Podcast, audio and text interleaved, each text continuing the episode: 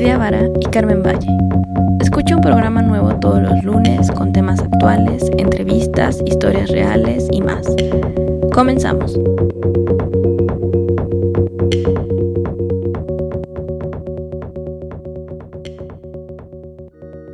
Buenos días, Carmen, ¿cómo estás? Hola Orquídea, muy buenos días a todos. Pues empezando el lunes y la verdad bien contenta porque seguimos festejando nuestro primer año ya aquí en Hablando Luz. Ay, sí, qué emoción y muchos invitados más. Bueno, también eso es emocionante. Hoy tenemos a alguien del otro lado del mundo. Sí, a ver, cuéntame quién es. Pues mira, este es un lighting designer que se fue a estudiar iluminación a Bismarck hace muchísimo, bueno, no tanto, en 2006, todavía estamos en los 2000, así que no es hace tanto. este, y ha estado paseando por todo el mundo haciendo iluminación y ahorita se encuentra en China y tiene proyectos super padres. Pero, pues mejor que él nos cuente de pues, cómo estuvo toda su historia y, y cómo son los proyectos allá y cómo ha visto todas las diferencias en los diferentes lugares en los que ha estado trabajando, ¿no? Ok. Es, es, Carlos, Carlos González Galán. Y pues los tenemos aquí y estoy feliz de que lo tengamos. Hola Carlos, ¿cómo estás? Hola Orquídea, estoy muy bien, muchísimas gracias. Eh, hola Carmen, primero que nada, las quiero felicitar por este aniversario. Creo que es un esfuerzo muy, muy, muy grande por su parte. Y bueno, pues que vengan muchos años más. Muy bien, pues Bienvenido, Carlos, al programa. Gracias, Carmen. Y bueno, pues, ¿qué les parece si, si comenzamos un poquito? Les puedo comentar, como ya lo habías mencionado, Orquídea, hace muchos años me fui a estudiar a Bismarck, la maestría de iluminación, después de haber sido prácticamente motivado uh, en México por algunos lighting designers. Y no, bueno, no digas pues, algunos, queremos nombres. Nombres, sí, a ver, ¿quiénes fueron tus inspiradores?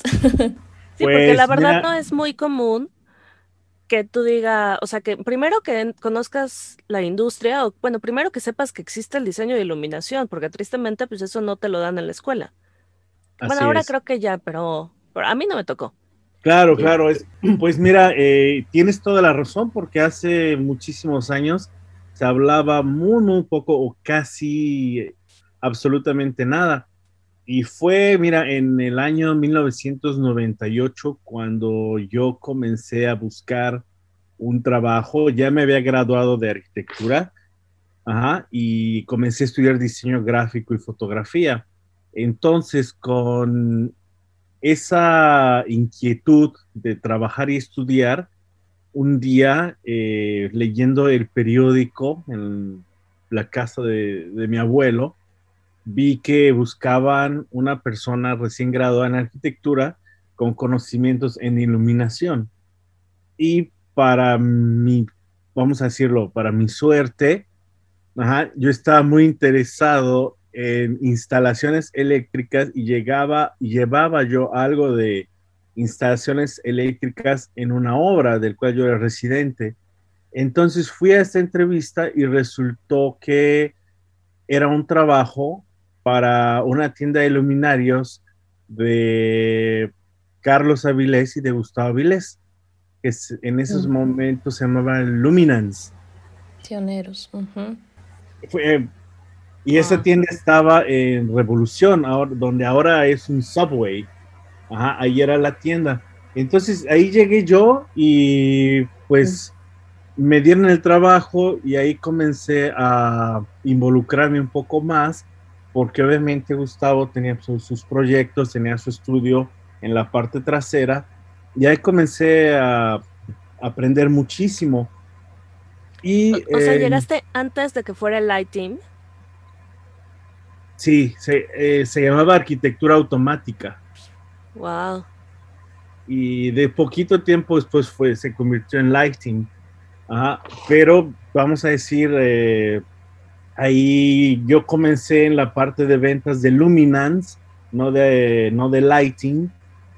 Y bueno, ahí comencé a involucrarme muchísimo con los arquitectos, eh, que son de renombre porque ellos compraban muchas lámparas, bueno, luminarias, y tenían proyectos con ellos. Y bueno, ahí me comencé a, a involucrar un poco más y más y más en la parte de ventas hasta que poco a poco fui involucrándome un poquito en la parte de proyecto.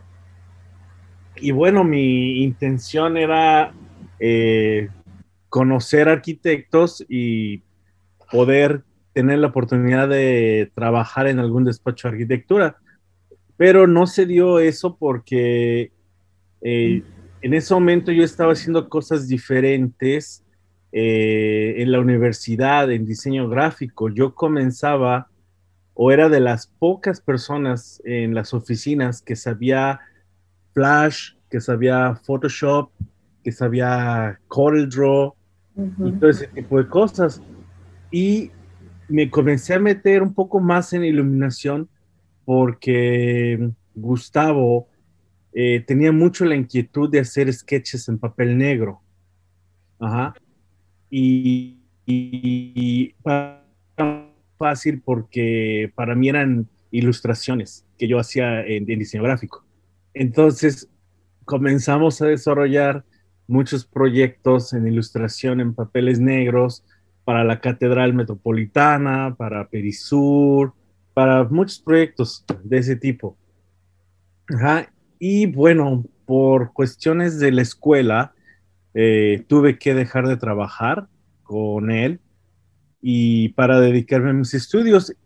Y caso curioso, como a los 15 días de haber terminado de trabajar con Gustavo, me llama de Luciforma, del despacho de Luis Lozoya.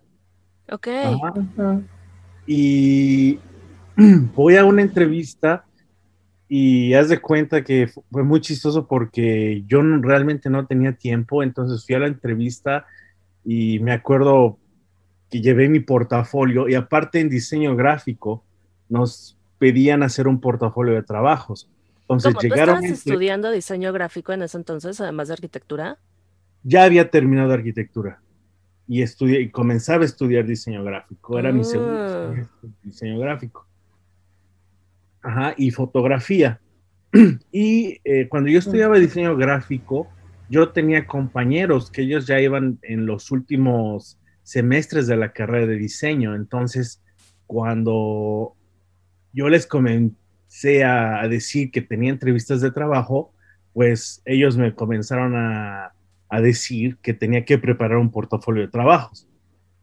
Entonces, eh, fue algo realmente, yo creo que una experiencia muy buena para mí porque comencé a llegar, bueno, llegué a la entrevista con Luis Lozoya y llevé mi portafolio de trabajo, que en ese momento realmente no se estilaba que tú como estudiante de o recién graduado de la carrera de arquitectura llegaras con un portafolio lleno de planos ambientados y cosas en Photoshop, cosas en CorelDRAW y todo ese tipo de cosas.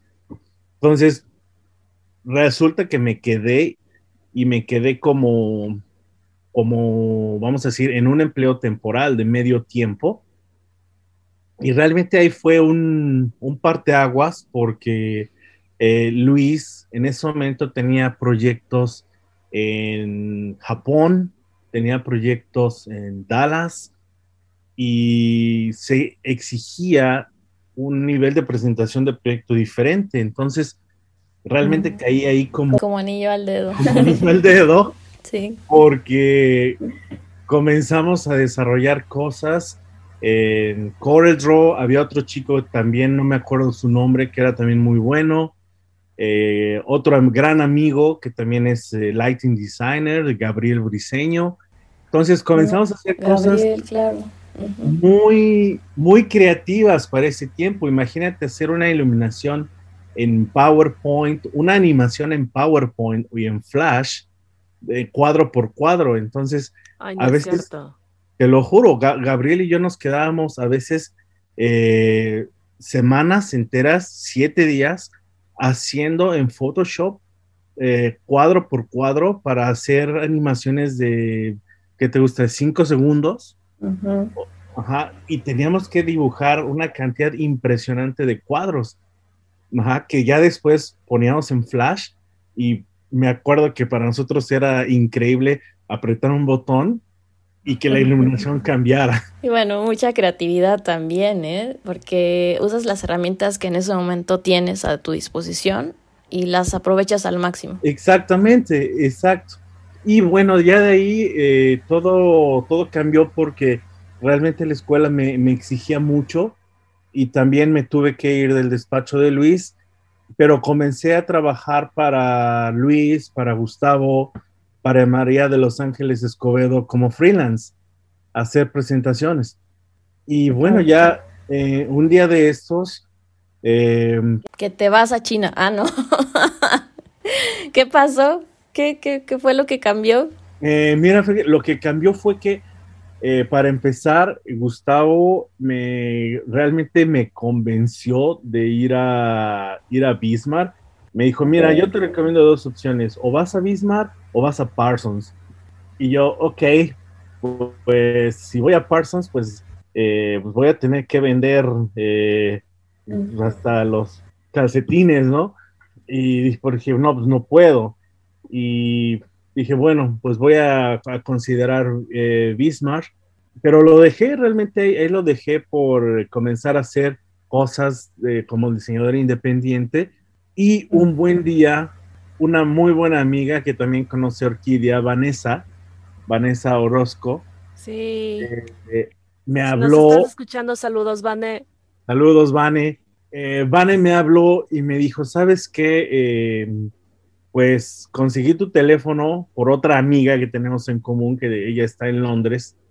Y ¿sabes qué? Vámonos a Bismarck o vámonos a KTH. Yo, a ver, ¿de qué me hablas? Yo estoy en mi, en mi rollo. No, no, no. Prepara tu portafolio y nos vamos. Y ella eh, fue a KTH y yo fui a Bismarck. Y ya, ese fue el, realmente el parteaguas, realmente eh, por motivación mutua, pues nos fuimos, nos fuimos de, de México a estudiar nuestras maestrías. Y bueno, mi historia ya fue un poco más diferente porque ella regresó a México, yo me quedé en Alemania, eh, trabajando eh, para Targetti. Eh, y de ahí de, de Targetti vivíamos en Múnich y en ese momento Targetti compró Louis Pulsen y, nos, y nos fuimos a Düsseldorf. Me fui a Düsseldorf.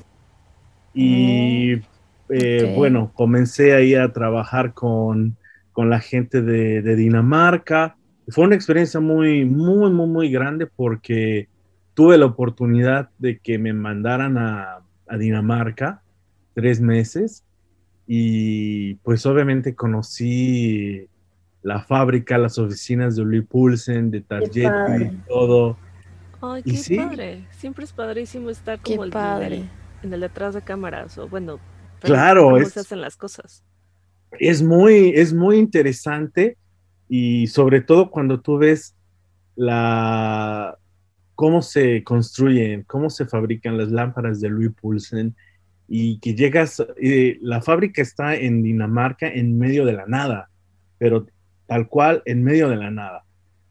Y llegué a la fábrica y pues obviamente yo creo que solamente dos o tres personas hablaban inglés, los demás hablaban algún dialecto danés y a señas. A señas.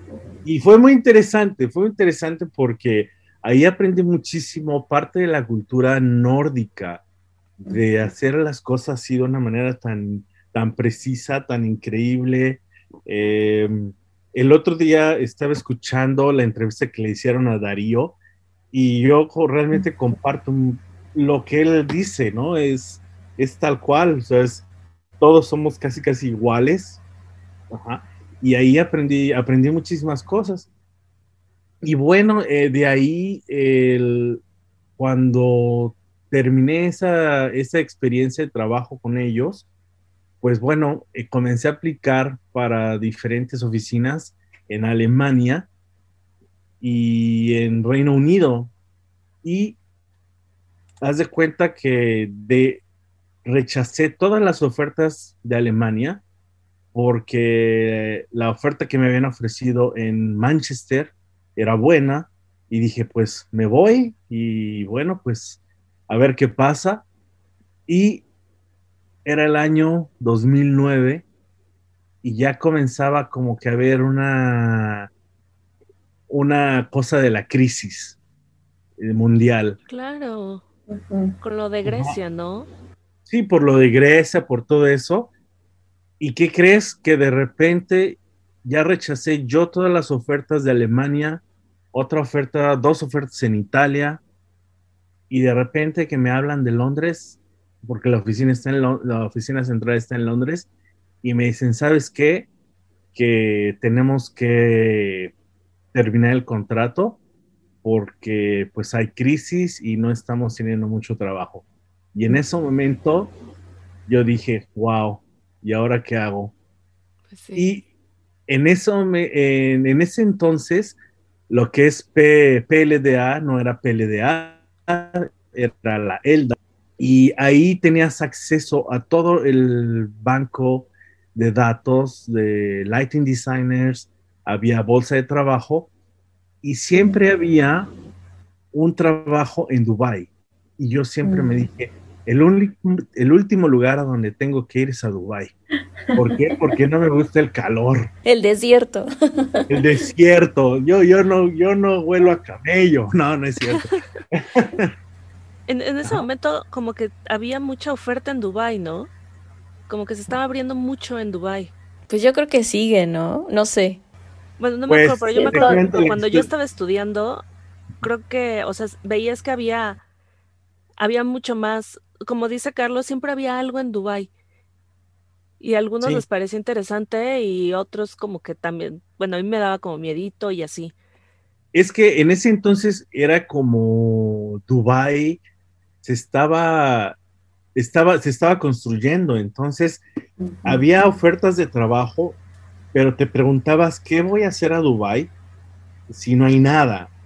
Y, es, y, todo es arena y desierto y 50 grados y todo ese tipo de cosas. Entonces yo dije, no, no, no, yo, me, yo prefiero irme a Escandinavia o prefiero quedarme en Alemania o me voy a México, no lo sé. Y bueno, por azares del destino, ya tuve que buscar yo un, trabajo porque en Düsseldorf ya prácticamente estaba yo con unos cuantos euros en la bolsa. O sea, siempre has vivido al límite, ¿o cómo? ¿Cómo te has sentido? Eh, cuando yo viví, cuando yo viví en Alemania, yo te puedo decir que vivía al límite de vivir con 50 euros a la semana. Ok. Y, sí, sí, sí y 35 eran para comida y entonces lo demás eh, para el seguro me quedaban como 10 euros para comida. Y bueno, eh, consigo este trabajo en, en Dubai y me voy a Dubai. Y yo dije, bueno, pues creo que ya mi, mis problemas se, se terminaron, pero no, yo creo que apenas comenzaban. llegué a Dubai en octubre, octubre del 2009. Y bueno, llegué y había en la oficina una cantidad de impresionante de proyectos. Y dos meses después, que entra la crisis a todo lo que da. Pero a todo, así. De tener en la oficina 30 proyectos en marcha, de una semana a otra, teníamos tres. Ok, wow. Wow, muchísimo. Pero muchísimo. Y entonces... Eh, ¿Qué pasó con toda la gente? O sea, la... Pues a mí realmente me tocó ver, porque yo tenía que ir a oficinas como Good Bagel, Gensler, eh, todas estas oficinas, a ver proyectos. Y de una semana donde veías eh, edificios tres pisos llenos de arquitectos, en un mes ya nada, solamente quedaba un piso o la mitad de un piso y veías cómo en el boulevard, en el Sheikh Zayed Boulevard, que es la calle más importante de Dubai, cómo salían los trailers con los contenedores hacia los aeropuertos. de la gente que se estaba yendo. Y todas esas imágenes que te ponían en, internet, en Facebook, de todos los supercarros abandonados en las calles, en el aeropuerto, eso yo lo, eso yo lo vi, eso yo realmente lo viví. Y era, pues fue, fue una cosa impresionante. Después, y bueno, regreso un poquito a, a donde me quedé. Y después de tres meses, no me avisan que me tenían que recortar el sueldo porque no había dinero. Y a los cinco meses me dicen, ¿sabes qué? Bye.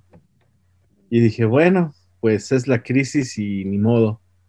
Y voy a buscar otro trabajo y en la oficina, en la segunda oficina donde me contratan, me dicen, bueno, pues sí, sí hay trabajo, eh, tenemos unos proyectos que hay que terminar. Y bueno, se terminaron los proyectos en dos meses y otra vez sin trabajo.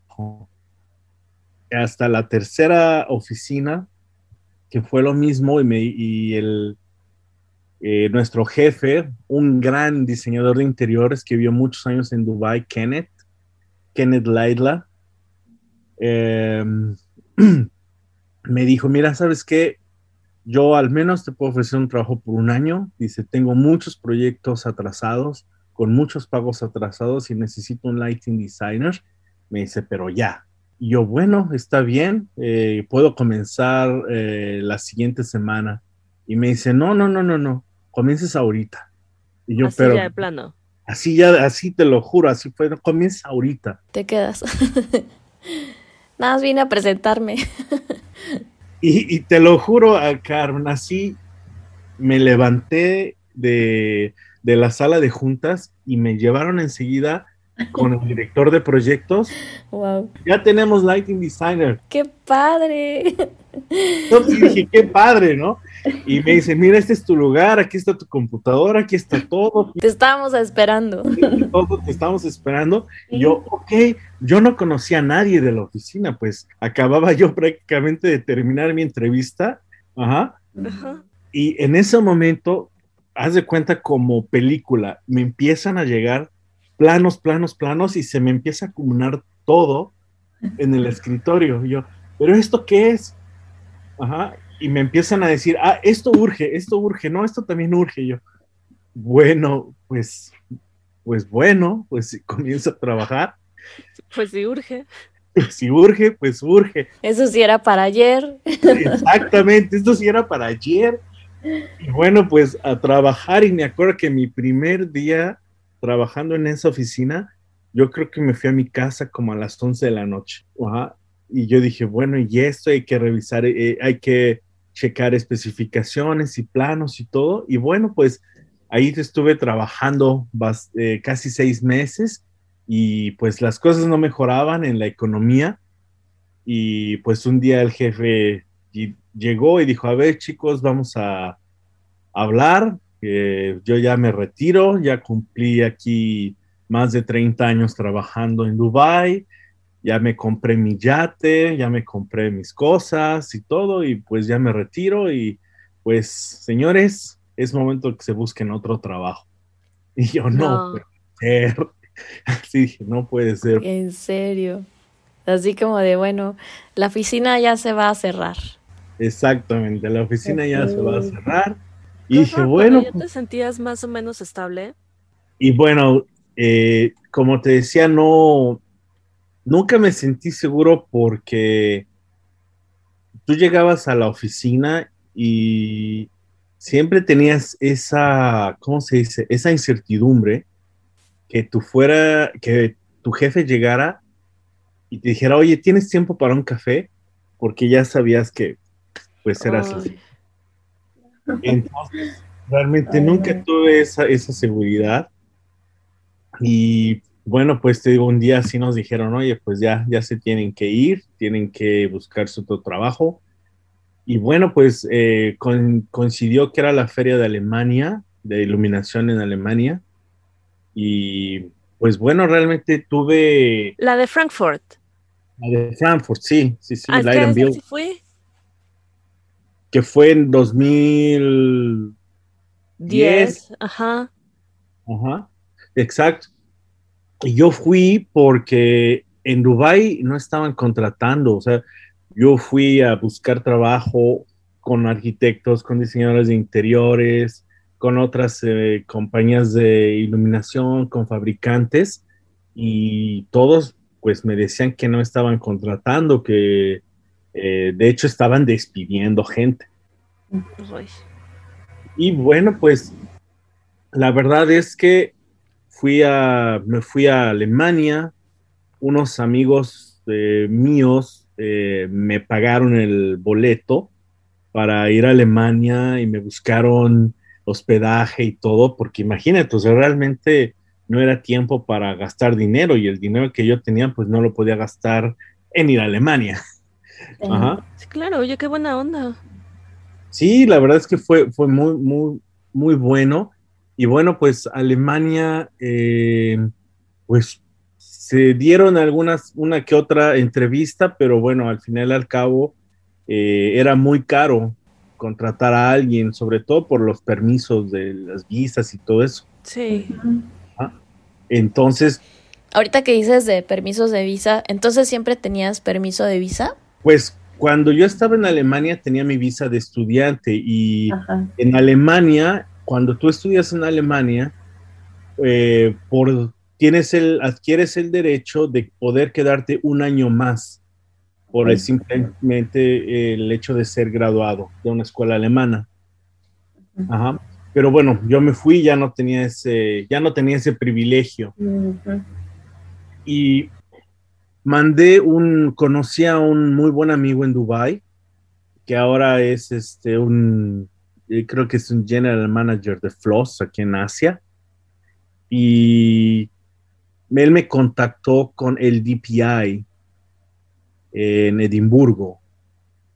Y dije, bueno, pues eh, yo mandé un email a el DPI eh, pidiéndoles trabajo en Edimburgo y me contestaron diciéndome que tenían una vacante en Beijing. Mm. Entonces en ese momento dije, mm. bueno, pues es Beijing o nada. ¿No? Y bueno, pues tuve la entrevista con la gente de Beijing y todo. Yo no conocía realmente los chinos.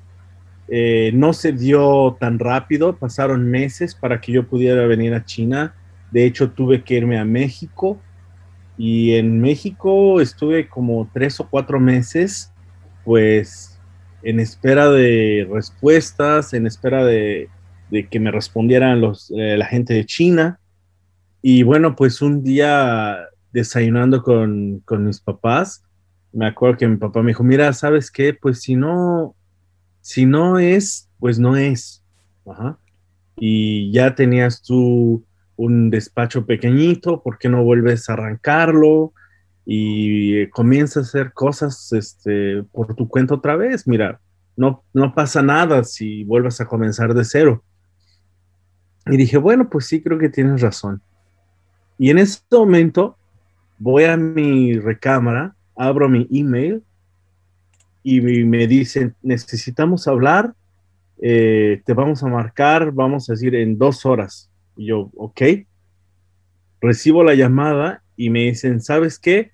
Te necesitamos la siguiente semana en China. Así de plano, o sea, ni siquiera fue a maletas. Nada, nada, soy de haz maletas. La siguiente semana.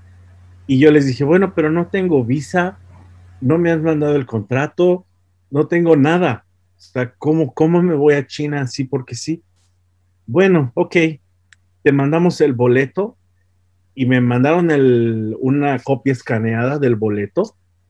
Y ya después me mandaron todo lo, necesario y me dicen, sales la siguiente, era un martes, eh, la llamada fue un martes y me dicen, sales el siguiente martes a China. Y yo, y mi visa, pues me dice, pues ves, vaya ahorita a la embajada china y pide todo. Yo, pues, es que ahorita ya está cerrado. Me dice, no, no, no, tú ve e infórmate. Y pues eh, me informé, necesitaba una carta, invitación, que les llamé y me tuvieron que mandar por una paquetería muy urgente que llegó al siguiente día. Imagínate qué tan urgente fue eh, el envío. Creo que es lo que me ha dejado más sorprendida de todo. Sí. y mira, todavía comienza la historia y viene lo mejor de la historia. Comienzo, meto mis papeles a la embajada china y me dicen que no tengo un papel y que solamente el papel que necesitan es válido con un sello rojo, el sello rojo chino. Ajá. Y dije, ¿y ahora? No, pues sí, mándalo, ¿cómo? Regrésalo. Y les vuelvo a marcar, les vuelvo a decir, oye, necesito este papel, ok, te lo enviamos. Ajá. Y eh, mando, llevo yo el papel escaneado y le digo al cónsul de la embajada, me van a mandar el papel, este es el número de guía, viene por tal empresa china y tengo todos los papeles. Y me dicen, bueno, ok, pues eh, aún, aunque pagues el servicio express de la visa china, tu visa sale el martes. Y yo, no puede ser que salga el martes. El martes es mi vuelo. ¿Y, me dicen, y me dicen, bueno, pues si no quieres, pues entonces no. Ok. Y bueno, pues ya. Sí. Mira, para, para mi suerte, eh, mi vuelo era el martes a las 9 de la noche. Y yo tuve que ir a recoger los papeles a la embajada china a las 9 de la mañana. Ok. Pues había un tiempo, ¿no? Pero imagínate el nervio que tenía de que si me, iban a dar la visa o no. Y bueno, pues así llegué, eh, hice maletas rápido, no me despedí de nadie y me llevaron al aeropuerto. Y ya cuando llegué yo aquí a, a Beijing, ajá, pues me sentía yo como pavo real porque llegaron en, una, en un supercarro con, ya sabes, con el chofer y con todos los platillos, bombos y fiestas. Y ya llegaste y yo dije, ay, mira, pues qué, buen, qué bien me reciben aquí en China. Después de haber sufrido en el en medio del desierto, dije, pues está bien. Y llego, llego al hotel, llego a, a la oficina, me presentan en la oficina y me dicen, bueno, pues como necesitamos esto urgente, pues si te puedes quedar a terminar tu trabajo, pues nos ayudaría mucho. Y me, me quedé pensando, dije, a ver, traigo 20 horas, 24 horas de vuelo, no he dormido, y me piden que, que termine unos renders. Y dije, no puede ser. Y pues me tuve que quedar a terminar esos renders. Y llegué yo a la oficina a las 3 de la tarde, a las 6 ya no había nadie. El único que estaba yo en la, era, en la oficina era yo. Era tu bienvenida. Era mi bienvenida, ¿no? Y ya de ahí, pues, comencé a hacer muchas cosas, aprendí muchísimo, eh, sobre todo de cómo hacer esos proyectos, eh, los, todos los conceptuales, que realmente es bastante eh, diferente porque aquí en China y bueno, y, en México también, pero los clientes aquí son 100% visuales y cuando tú dibujas un sketch y pones imágenes de referencia, pues realmente no es suficiente porque el cliente te va a decir, bueno, sí, ya entendí, entendí tu sketch, se ve bonito, eh, pero ¿dónde está el render? Yo quiero ver cómo se va a ver. Y aquí eso es lo que nos ha llevado a generar renders fotorrealistas con, de iluminación, porque es la manera en la que tú vendes un proyecto. Y eso lo tienes que hacer muy rápido. Sí. O sea, no, no, lo puedes vender como con una presentación, ideas, palabras. Necesitas ya el, el proyecto proyecto. Vamos a decir que eso sería como la primer junta que tú tienes eh, y eso ya, se da muy raro, simplemente se da cuando te invitan y un cliente te dice, oye, tengo un proyecto de, de eh, un proyecto residencial o un proyecto de un centro comercial y bueno, pues quisiera ver algunas ideas, pero tú no tienes absolutamente ni un plano, ni un render, nada. Simplemente es una plática eh, que tú vas a conocer al cliente, hablas de ti, hablas de tu trabajo y comienzas a hablar de ideas de iluminación, mostrando algunos sketches que haces o imágenes de referencia. Y bueno, a lo mejor te llegan a decir un poquito de, de dónde va a estar el centro comercial o dónde está ubicada la residencia o el proyecto que sea.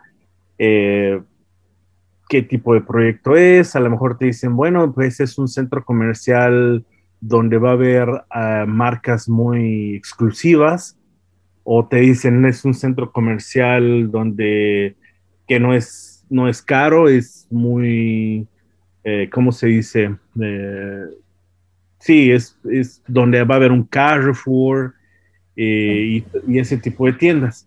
Y en base a eso, pues tú generas ideas y al cliente te puede decir, ah, bueno, pues sí, sí me, sí me gusta tu forma de pensar. Y ya.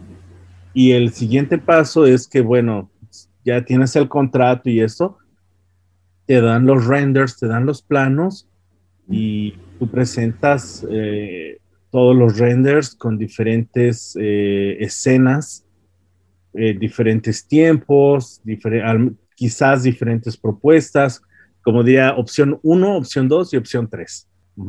Entonces, ahorita en la oficina en la que tú te encuentras, ¿es de puro diseño o también construyen o...? Es, solo diseño. Solo diseño. Sí, sí, sí. Aquí... De iluminación. Sí, diseño de iluminación. Las, las oficinas aquí en China realmente estamos desligadas a diseñar y a suministrar. son cosas muy, muy por aparte. Y bueno, es, nosotros solo, solo diseñamos, diseñamos también algunas luminarias específicas que, que queremos o que necesitamos, pero la variedad de productos que tienes aquí en China es tan grande que realmente no, no necesitas hacer luminarios uh, a la medida, salvo que sea algo muy específico o algo muy artístico. Y bueno, pues es es parte de, cómo vas desarrollando todo. Tienes que ir conociendo a tu cliente sobre la marcha.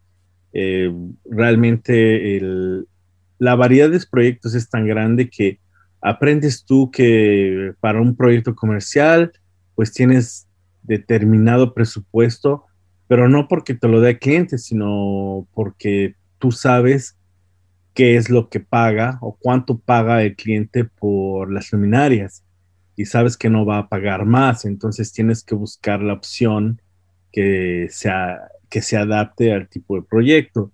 Cuando tienes un proyecto residencial es lo mismo, realmente un cliente nunca te va a decir eh, cuánto puedes gastar, te puede decir que tú puedes eh, proponer lo que quieras, gastar lo que quieras, pero al final, eh, cuando escuchan los números, pues simplemente se, se espantan. Y dice, no, pues hay que cambiar y tienes que bajar un poco el presupuesto. una ventaja y desventaja que tienes aquí es que eh, en los proyectos residenciales, por ejemplo, la gente en este momento está invirtiendo muchísimo, muchísimo dinero en sus casas, como hace o algunos años invertían en autos, o invertían en accesorios y en moda, ahora es en, casas. Y lo bueno de todo es que tú puedes tener la libertad de proponer un, luminario, eh, una, eh, vamos a decir, muy bueno.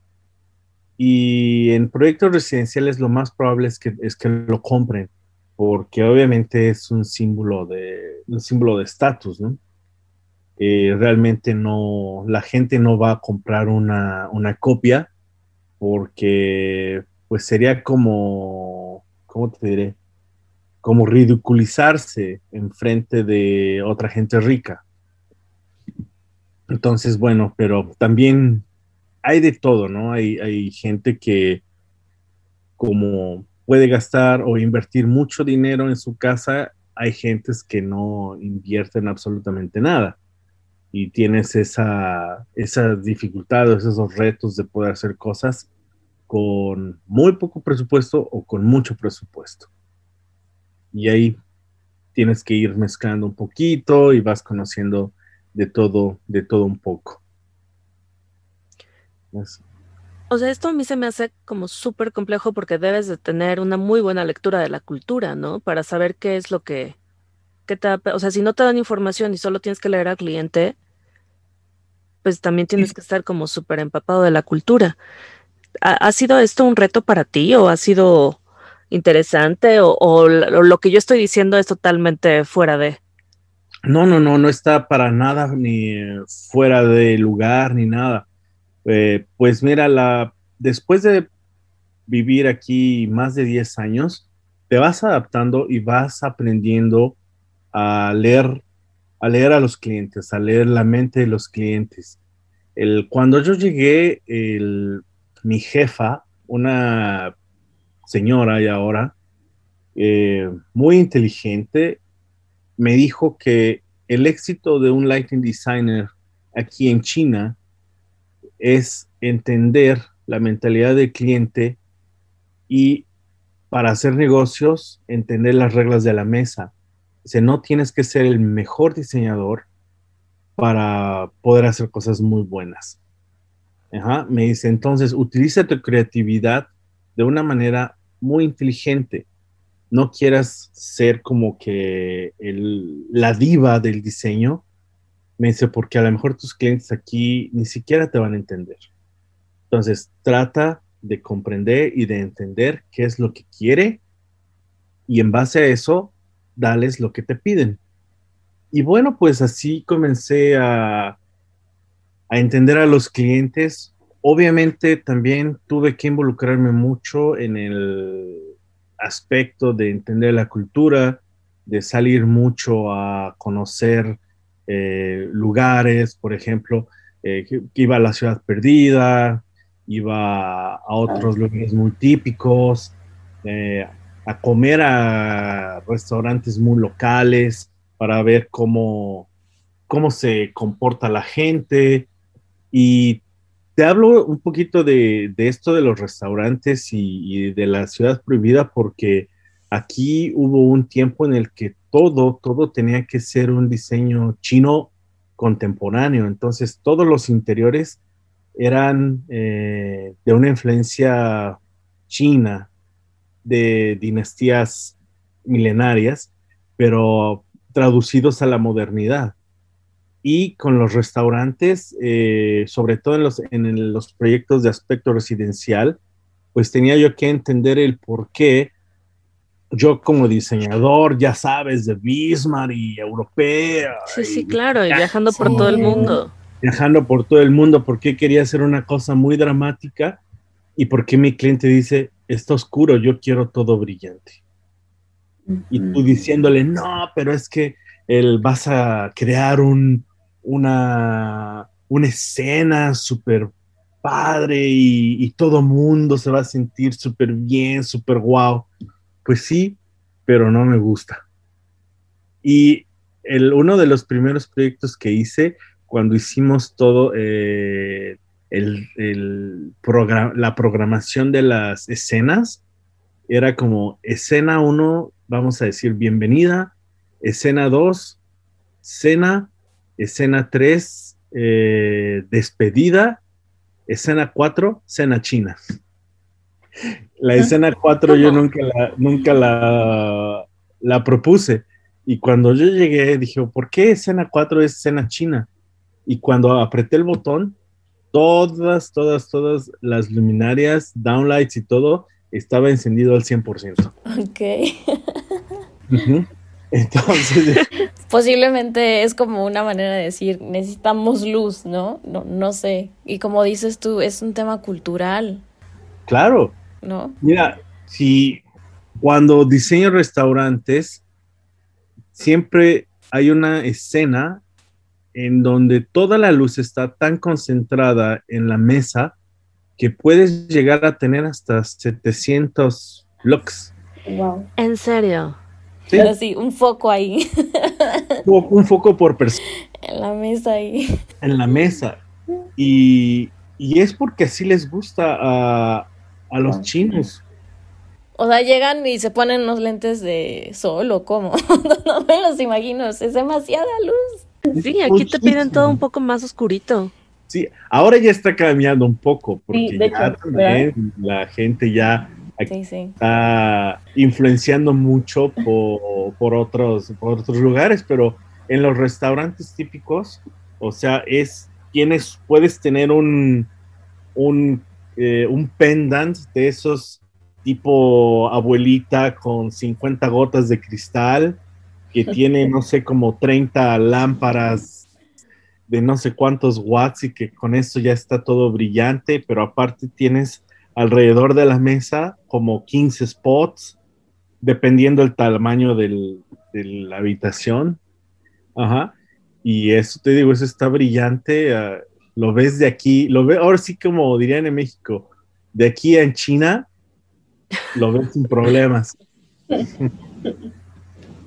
y pues sí, y ha sido un poquito eso, ¿no? De adaptarse a la cultura, de adaptarse a esas cosas que también te dejan muchísimas experiencias muy buenas.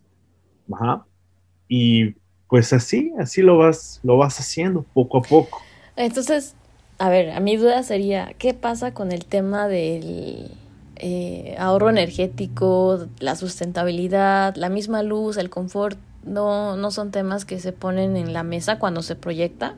Pues antes no era tan importante porque no teníamos esa influencia occidental de todo. El cliente simplemente te pedía algo y tú lo tenías que hacer, aunque tú hablaras de, ahorro energético y todo. Entonces, las cosas fueron cambiando muy, muy rápido aquí. Para empezar, de, un día para otro, dejamos de usar lámparas eh, incandescentes halógenas para usar LEDs lo mismo, se dejaron de usar lámparas de descarga para usar LEDs. Y eso se dio, fue un, brinco muy, muy eh, fuerte y muy rápido. Entonces, al principio, para muchos clientes, pues, si tú tenías un proyecto donde tenías, vamos a decir, 10 eh, lámparas de 50 watts, pues ya eran 500 watts. Ajá. Entonces, pues de repente tienes las mismas 10 lámparas eh, de 10 watts cada una, pues ya tienes 100 watts, ¿no? Entonces ya era ahí ahorro, energético, ya, ya, ya, le, ya le estabas este, reduciendo mucho el consumo de energía. Ajá. Y obviamente con todo lo que conlleva, el, el costo del aire acondicionado, etcétera. Entonces, eso era la idea que se tenía de ahorro energético. De otras cosas, pues ni siquiera hablábamos, simplemente estaban fuera de la mesa. Y conforme se fueron desarrollando las tecnologías y comenzaron a llegar más, eh, vamos a decir, eh, normas, más normativas eh, americanas, europeas, pues se, fueron adaptando poco a poco. Entonces ahora, eh, ahora es, como lo mencioné antes, ya es una obsesión por esto que de repente tienes proyectos, sobre todo en oficinas, en, residencial no se da, nadie, nadie te pide eh, esos eh, ¿cómo se llama? análisis de consumo de energía y todo eso, tú lo das al cliente, pero realmente el cliente aquí, pues realmente no le importa. Cuando diseñas una oficina, hay proyectos en los que te dicen, esto va a ser lead platino, y va a ser well, y va a ser brim, y va a ser dean, y va a ser, y tú dices, a ver, ¿para qué quieres eh, cuatro, seis, diez certificaciones que son completamente diferentes, que muchas no es que se contradigan, pero muchas chocan, porque si tú quieres tener cierta uniformidad, cierto eh, control de, de, la luz y cierto nivel, pues tampoco puedes tener un consumo de energía muy bajo, etcétera, etcétera, etcétera, ¿no? Entonces, eh, y hay clientes que dicen, pues sí, pero quiero todas. Ah, ok. Y pues al final hay veces que quieren todas, pero no, no van por ninguna. Entonces es un, es una mezcolanza, es un, es un rollo muy, muy fuerte. Normalmente las típicas que siempre se obtienen es Lee y Well. Ajá. Y ahora te digo, es, es, ya, es ya una obsesión porque de repente ya comienzas a hacer el, el proyecto y desde que haces el, el, esquemático o el anteproyecto, pues ya tienes que estar eh, presentando cálculos, cálculos lumínicos, eh, etcétera. O sea, ya desde el, desde el principio, aparte de tus renders, claro está. Eso sí, no los dejamos. Entonces, es, es como se ha ido desarrollando el mercado y bueno, tienes muchas opciones porque eh, al tener esta gran variedad de productos, pues tienes opciones y tienes que ir adaptándote a, a cómo te demanda el mercado.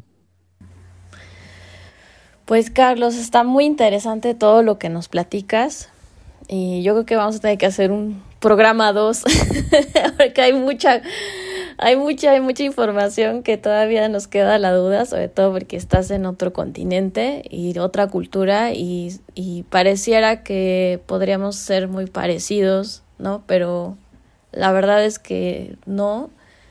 Eh, y eso también es interesante saberlo, ¿no? Porque no siempre es la misma norma, no siempre es la misma, las mismas costumbres y piensas que se aplica para todo, aunque ya todo es global, no, no necesariamente sigue siendo así.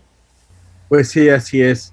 No, no necesariamente tienen que ser todo. Hay muchas similitudes, pero sí hay alguna una cosa que pues la tenemos que ser diferente por obvias razones, ¿no? Sí, claro, o sea, yo apoyo esto de que te tenemos que tener aquí en otro programa porque se, creo que se quedaron mil preguntas en el tintero y que estaría súper padre tener un poquito más de tiempo para resolverlas porque ahorita ya tenemos como cinco horas al aire, bueno, no al aire, sino grabando. Exactamente. Entonces, tal vez no dije, y media.